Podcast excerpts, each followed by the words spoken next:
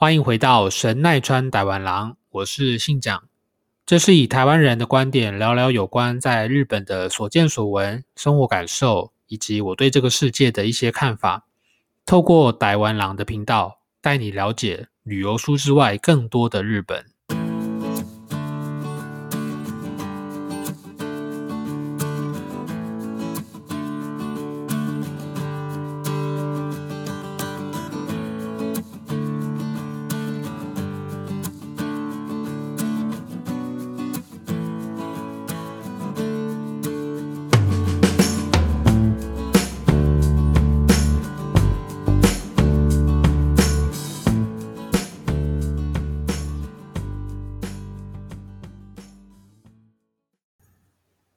欢迎回到神奈川台湾郎，我是信长。今天是二零二零年七月七号凌晨两点四十分。今天是日本的七夕哦，呃，那这个一年一度的七夕呢，跟在我们台湾过的七夕有点不一样。在台湾的七夕，我记得是在八月上旬吧。然后当然就是有情侣的人就到餐厅去庆祝啦。那在日本的话呢，会有。每个地方都会有各地的所谓的七夕的祭典。那七夕祭典呢，在日文叫做 Tanabata Matsuri。对，那日汉字就写作七夕祭，祭典的祭这样。那我觉得里面有个很有趣的一个他们自己当地的一个习俗呢，就是会在呃树上呢写上自己的心愿，然后呢把这个心愿卡呢写完之后把它。绑在这个树上面，那这个心愿卡呢，在日本叫做短册，长短的短册子的册，叫汤扎哥。那所以呢，今年这个当然在公司呢，这个小角落呢也摆了一个就是这样的一个树，然后呢旁边放了一些心愿卡。呃，我写了希望今年可以回台湾，OK，然后把它绑在树上。大概过了几天吧，有一天休息时间的时候，我到就是那到那个角落呢，就是去看一下其他人写什么时候，哎，发现 我绑的这个位置的旁边呢，也挂了一张。那我一看是一个韩国同事写的，他写什么呢？希望今年能够回韩国。那我看到就觉得会心一笑，就是大概估计啦，大概可能在日本工作的外国人已经觉得有点被闷坏了，因为。日本哪边都不能去，然后现在连自己的国家都回不了。那最大的心愿就是希望可以赶快回自己的国家，这样子。今天想要跟大家聊聊塑胶袋收费这件事情。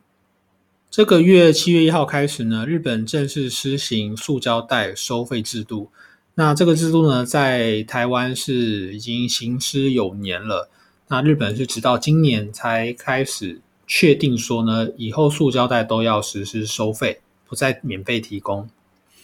而，其实日本是世界的塑胶使用量第二多的国家。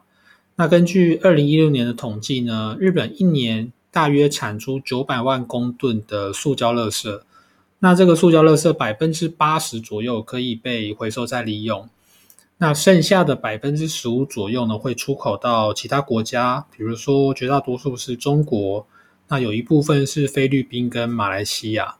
不过在二零一八年之后呢，中国就已经拒绝不再接受其他国家外来国家进口的塑胶废弃物，所以这也间接促使日本开始思考说，他们每年的所产出的这些这么多的塑胶垃圾当中。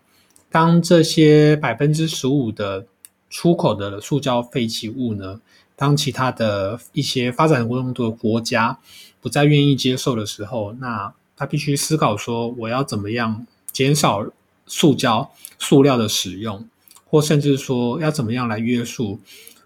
呃，塑胶的垃圾能够不要再增加这件事情。因为其实，在早期的时候，当中国还没有到像现今，呃，可能经济慢慢已经发展起来，有比较繁荣的这个阶段，在早期的时候，呃，其实日本是用比较低廉的价格，就是出售这些塑胶的废弃物给中国。中国因为人口的基数也够多，所以他们也有办法去处理这些垃圾。但是呢，其实这个事情就是当一个国家慢慢它的经济都复苏跟繁荣起来之后呢，其实没有一个国家会愿意把自己的领土被当成一个垃圾场，所以这也就是间接的促使呃塑胶垃圾的许多问题这样子。根据日本的经济产业省，他们简称经产省，在台湾的话叫做经济部，他们的一个塑胶袋政策收费的这个施行制度呢，它里面有详列呢，就是收费的对象呢，当然主要就是针对有做零售、超商、超市这些，你以往过去都是免费提供塑胶袋，那现在的话呢，就是一律要统一收费，根据塑胶袋的大小不等。平均会收三块到十块日币不等。金产省这个网站里面有写到说，规定就是这些店家必须要把塑胶袋的价格设定在至少一块日币以上。价格是你自己定的，但是呢，它规定说这个塑胶袋的价格不能够低于一块日币。也就是说，今天如果这个塑胶袋它让你变相的是让店家。呃，免费提供给消费者的话，那其实就没有达到这个所谓限速使用的观念，还有就是塑胶袋收费的这个制度这样子。除了收费对象之外呢，其实它也有针对某些特定的一些条件，如果有达成的话呢，这些对象是不收费的。比如说，如果塑胶袋的厚度是达到零点零五毫米以上。呃，简单说就是这个塑料袋的厚度，如果它是比一般的所谓一次性的塑胶袋还要厚的话呢，它如果是够坚固，然后它是能够循环重复使用的话，这个塑胶袋就不会再收费的对象。或者是如果这个塑胶袋它是假设今天被丢到海洋中，它是能够被微生物分解的话，这样的塑胶袋也不用被收费。另外还有一种就是，呃，它是由大自然的生殖素材所制成的塑胶袋，比如说是从玉米啦，或者是从甘蔗这些废物原料、这些植物原料所制成的塑胶袋。那它如果这个塑胶袋它的成分里面有含百分之二十五以上是由这些呃生殖能源所制成的话呢，这个塑胶袋也可以免费提供。所以换句话说，这三种呢，它都不会是在塑胶袋被收费的对象中。另外，比如说还有你去，比如说去超市购买生鲜食品的时候，呃，可能它另外外面会再给你装一个塑胶袋，没有可以提手的那个部分的塑胶袋，或者是呃，有些你去送干洗店啊，衣服送洗回来之后，它会在你的衣服上面装上一个防尘袋，这些都是不用再额外收费的。另外，比如说像去一些大卖场，它可能有提供一些免费的试用品。那这些试用品，它外面所装的塑胶袋呢，也不收费。那这一块，它有提到说，因为里面的试用品或者是所谓的试用包，它并不是所谓的商品，它是赠品，额外提供的，所以它外面的塑胶袋就不在收费的范围内。呃，我认为台湾人是相对比较依赖所谓的传统市场大于超市。那反之，在日本的话呢，因为超市的方便性。还有它的卫生程度，其实也都算做的蛮不错的。相对于台湾，可能是比较重视传统市场来说，在日本的话，大部分大家可能去采买食物都是以依赖超市为主。那这两个程度下的差别，我认为在塑胶袋的使用上面会有一个非常大的落差。日本的话，比如说你在买一些生鲜食品或是海鲜。你在超市购买的时候呢，因为这些生鲜食品它可能有时候退冰之后它会它会漏水嘛，会滴水，所以其实，在结账的时候，那个店员都会另外再给你套一个塑胶袋，可以理解，我觉得合情合理。但是呢，呃，我发现到有一个很有趣的一个现象，就是年纪比较大的老人，他们会任何一种食品。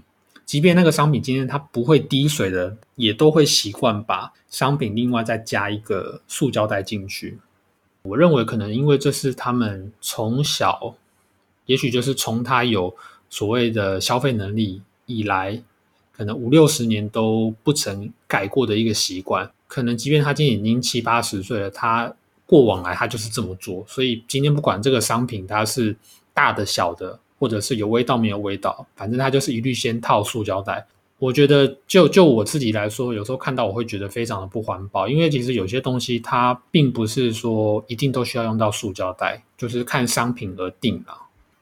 呃，如果你是蛮喜欢常到日本旅游的，你可能会发现，当你去便利商店，你今天只是买一个御饭团或者是三明治，它都会主动的帮你装到塑胶袋里面。那当然这个因人而异，有些人可能觉得我就是要一个提袋才方便。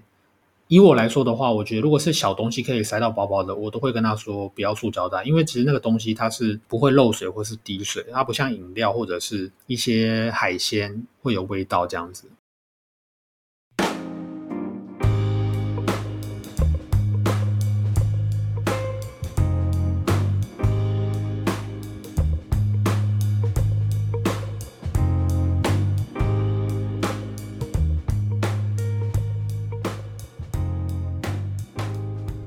所以呢，从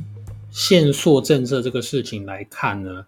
你可能会觉得说，那日本到底是环保还是不环保的国家呢？每个人的解读都不太一样。我自己认为，日本它虽然环保，但是它同时也存在一个问题，就是过度包装这个事情。刚才前面有提到说，呃，日本每年所产出的这些塑料废弃物，大概有。八成是可以被回收的嘛？那这一块部分确实，日本在垃圾分类上面做的非常的完善，它的制度也做的算是蛮有规律的。那垃圾分类的品相呢，也分的比台湾还要细。呃，过往在台湾的话，我们应该是所谓的一般的可燃垃圾跟塑胶类的东西是可以一起当所谓的垃圾一起丢掉的。日本这边的话，他们是以可燃垃圾跟不可燃，那另外就是塑胶跟纸类，还有大型垃圾。另外，我觉得比较不一样就是，垃圾车的话，在日本就是没有办法让你追着跑。垃圾车它来的时候，它就是真的来收垃圾的，所以你不会看到就是有人可能手上提着一包垃圾袋，然后要去追垃圾车，说：“哎，等一下，我要丢垃圾。”这样没有这回事哦。在日本的话呢，他们是依照每个自治体有所不同啊。以我现在住的这个地区来说的话呢，七月份他丢可燃热圾的时间是每个礼拜、每周都有，每周的礼拜一跟礼拜四，然后每个礼拜二隔周固定丢保特瓶跟纸类或是布类。那每一周的礼拜三呢，固定可以丢所谓的塑胶垃圾。隔周的礼拜五可以丢，比如说喷雾剂这类的喷雾罐的东西，或者是丢玻璃瓶这样的废弃物。一般来说的话呢，丢可燃物的环保垃圾袋也是需要购买的，然后在一般的超市都可以买到。那我觉得比较有趣的是，这个垃圾袋上面呢会有一个栏位，它是写上。姓名冒号，然后呢，你自己要写上名字。但是呢，事实上根本不会有人写上名字。我认为这个目的是有一点怎么讲？你今天要为你丢的这一包垃圾负起责任，就是说这包垃圾是我谁谁谁丢的。那所以今天如果里面有什么奇奇怪怪的东西，或者说你没有做好垃圾分类的话，呃，那那些收垃圾的清洁员他可能就知道是哪一户。他可能没有做好垃圾分类。至于垃圾分类上呢，我觉得日本有一块做得非常好的，我认为台湾可以效仿学习的，就是在保特瓶的的这个外包装呢，它其实都有设计一个缝线，是可以让你就是轻轻就是一撕下来，就可以把那个保特瓶外面的外包装纸就可以脱下来。那这个外包装纸呢，就归类为塑胶类，然后瓶盖呢也是另外再归类成另外一类。保特瓶的这个本体的提升呢，就是当你脱掉了瓶盖跟外包装纸以后，保特瓶才是单独做回收的，而且它规定说里面的保特瓶你要洗干净才能够回收。这样，所以我觉得在塑胶类这一块上面来说的话，我认为日本这一块确实做的是蛮好的。台湾的保特瓶的饮料来说，目前好像比较少看到，就是说这个外包装纸它是有设计。脱下来的，因为这个可能会增加业者的成本啊。不过这一点，我觉得确实是可以参考日本这个做法，而且我觉得这个脱下这个动作，我觉得还蛮有成就感的。刚才有提到说，因为每一天能够丢的垃圾的种类都是有固定的，所以其实这有一个比较困扰的点，就是如果你今天有煮饭，当你煮饭产生出来的厨余，其实它是没有办法当天马上立即丢的。那这个部分其实我觉得蛮麻烦的，因为厨余其实会产生味道，那可能就会有蟑螂或是甚至老鼠可能会跑进来的家里。所以我在这边的话，通常我如果有煮饭呢，煮完饭的厨余我都是会把它绑好，然后放在冰箱的冷藏室把它冰起来。那其实这个就可以解决很多的问题。一方面这个厨余就不会发臭，然后二方面就是这个厨余可以放比较久。能够放到我下一次要丢可燃垃圾的时候呢，就跟这些东西一起绑一绑，然后丢到垃圾场这样子。那么过度包装这件事情哦，我觉得可能跟本身日本的文化它比较注重细节，另外就是日本对于所谓的送礼的这个文化上面，他们是非常的注重，因为他们有很多的节日其实都是是需要彼此互相送礼来表达一个。感谢的意思啊，或者是表达一个感恩的心情，这样子。所以，因为可能有这些文化的体现吧，所以他们在商品的包装上面会非常的讲究。那也间接的造成就是一些比较不必要的包装。所以，这个过度包装，其实我认为它可以是一体两面的。如果说今天你这个礼是要送给一个非常重要的人的时候呢？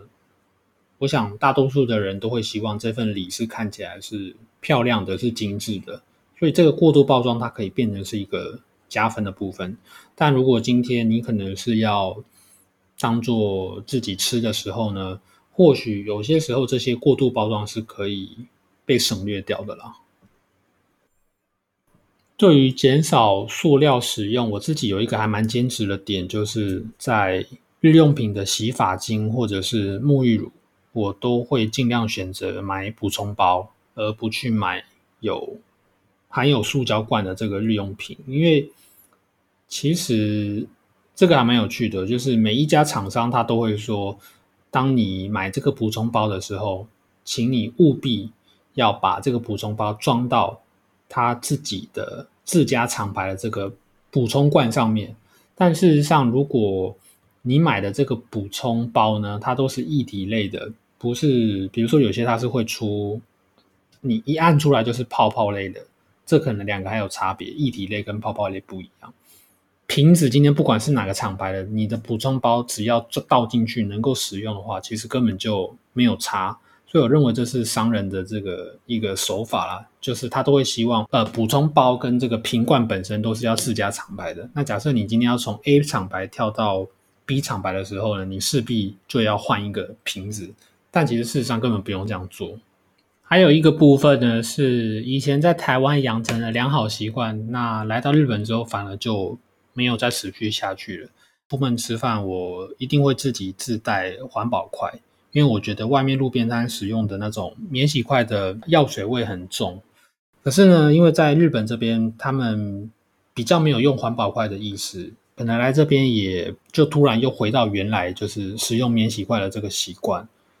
但是呢，我发现日本的免洗筷的它的药剂的味道没有台湾的免洗筷来的这么的臭，所以可能也因为这样子，就不知不觉又回到原来的这个习惯。我不晓得这样是好还是不好了。所以呢，下次如果在